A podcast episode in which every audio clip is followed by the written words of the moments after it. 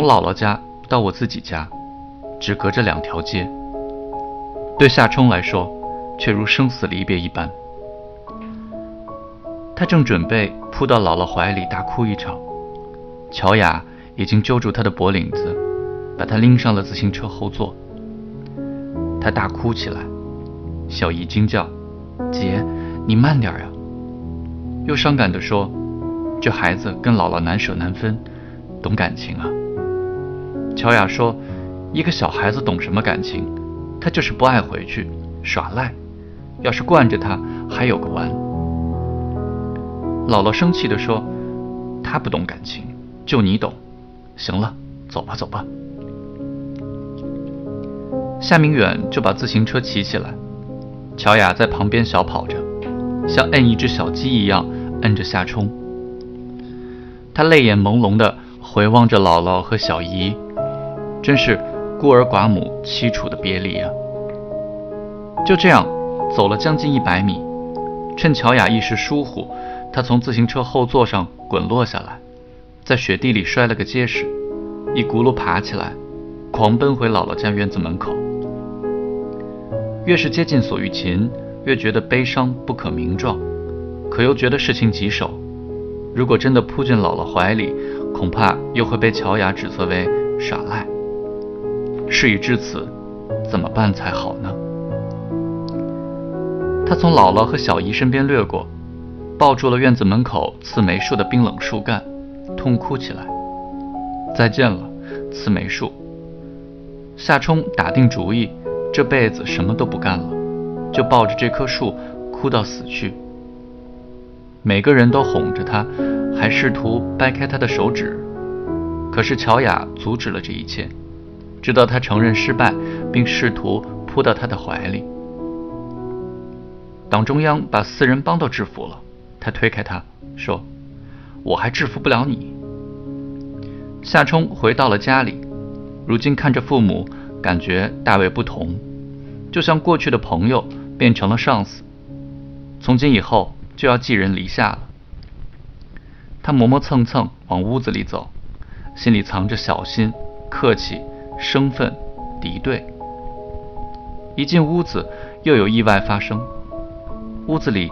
站着一个小孩儿，一个小女孩，大约两岁的样子，正直愣愣地瞧着他。夏冲脑子里嗡的一声响，恍然大悟，他隐约记得什么时候见过这小孩儿，她是爸爸妈妈的女儿。问题是，他可完全没想到这小孩也在家里这个事实。他正琢磨着，乔雅走进屋来，欢快地招呼他：“快过来呀，夏冲，看看你的小妹妹。”那小女孩一听这话，扎撒着手，咯咯笑起来。夏冲全明白了，物是人非。这个家里又来了个小孩，既然如此，又何必让他回来呢？怎么就不能让他在姥姥家里待着呢？他咧了咧嘴，蹭向床边，步履沉重，行至半途，踉跄着往后退，直到屁股顶着墙滑落下来，窝在地上。嘴越咧越大，脸扭曲了，眼泪噼里啪啦地滚落下来。奶奶在门口笑了：“哟，这小心眼儿。”乔雅在那女孩身边蹲下，用手拢着她，对夏冲招手：“来呀。”他摇头，再叫他，他仍是一味摇头。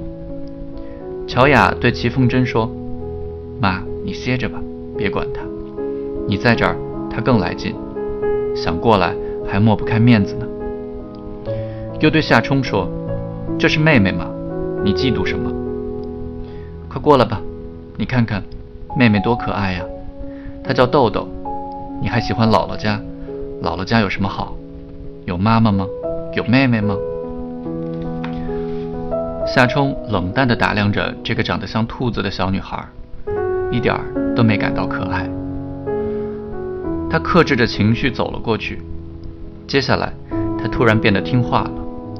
乔雅让他叫妹妹，他就叫妹妹；让他叫豆豆，他就叫豆豆；让他抱一下妹妹或者豆豆，他就抱一下妹妹或者豆豆。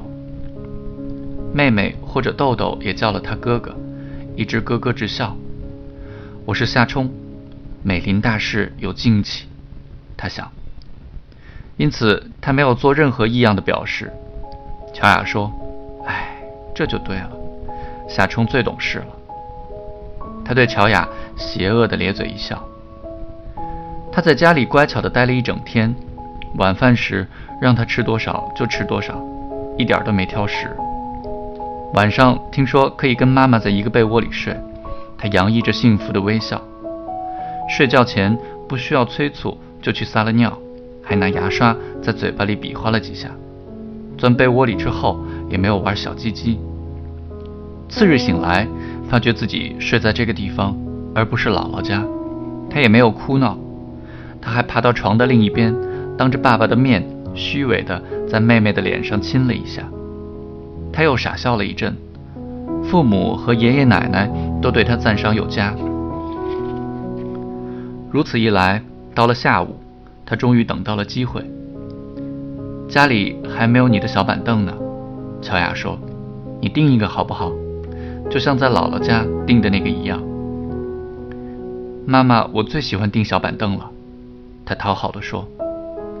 乔雅为他准备好四块小木板，用白粉笔画好了该钉钉子的位置，给了他几根钉子，一把胶皮锤子，然后把他带到了屋子外头的公共走廊上，在这儿定吧，别进卧室。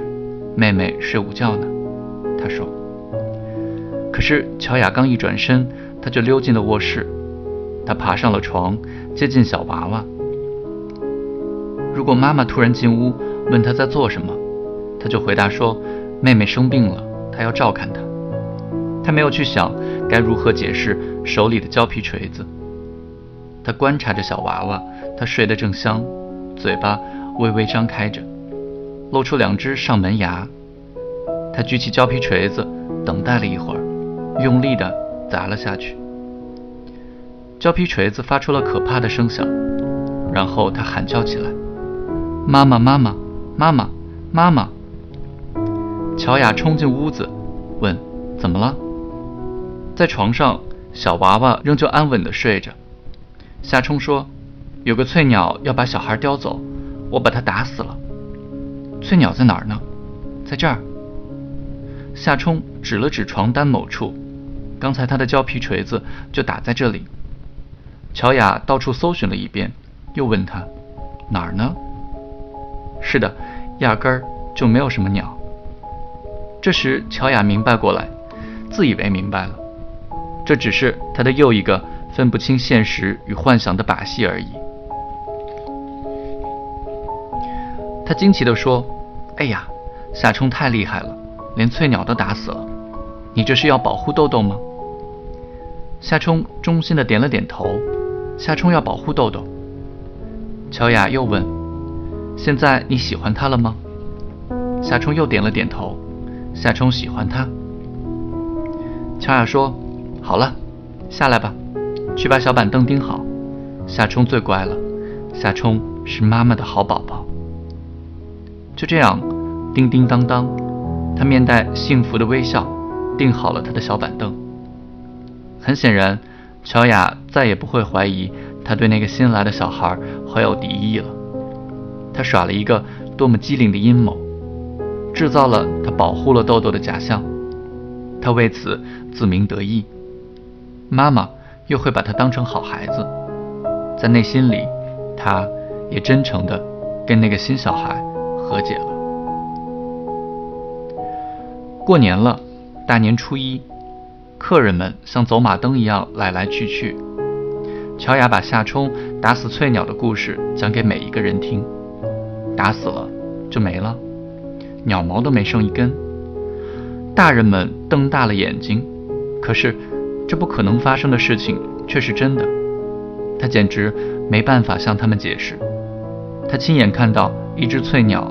样子就像一个将军，背部的甲胄是蓝绿色的，杜甫则裹着柔软的栗棕色袍子，在窗台上的一盆盆海棠花、栀子花、月季和绣球花之间盘旋着，把一束强光刺入了他的瞳仁。夏冲把锤子打了下去，于是翠鸟化为一股雪白的雾气，消失了。这些愚蠢的大人们，每个人都逗弄他一下，旋即就把注意力集中到新小孩身上了。夏冲又失落又兴奋过度，跑来跑去，把自己弄得筋疲力竭。一个女人给他泡了冻梨吃，敲掉冰壳，进入冷水，果肉慢慢化了冻。他在黑色的果皮上咬开一个小口子，把雪白的梨肉和冰茶一股脑吸到嘴里，咽下，打一个悠长深刻的冷战。到了下午。另一个女人收拾了她从姥姥家里带回的各种家什，搬到了一张新搭好的床上，告诉她要暂时跟爸爸睡。种种异样的安排让他再次怀疑自己面临着某种悲剧性的事实。果然，等到客人们都散了，夜深了，屋子安静下来，他躺在那张令他不安的新床铺上，忍受着爸爸的鼾声，听见妈妈在黑暗中。温柔地逗弄着新小孩，宝宝，哦哦，宝宝。夏冲神不知鬼不觉地起了身，爬下床，爬出房间，爬到过道里，找到了梯子，爬上去，钻进了过道上方的悬空的衣柜里。想到大家再也找不到他了，他又满意又失落。柜子内壁上有虫子的洞眼，发出木屑的气味。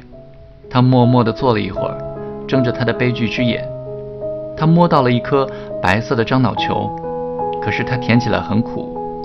透过柜子的缝隙，他警惕着外面的世界，他警觉着，醒着。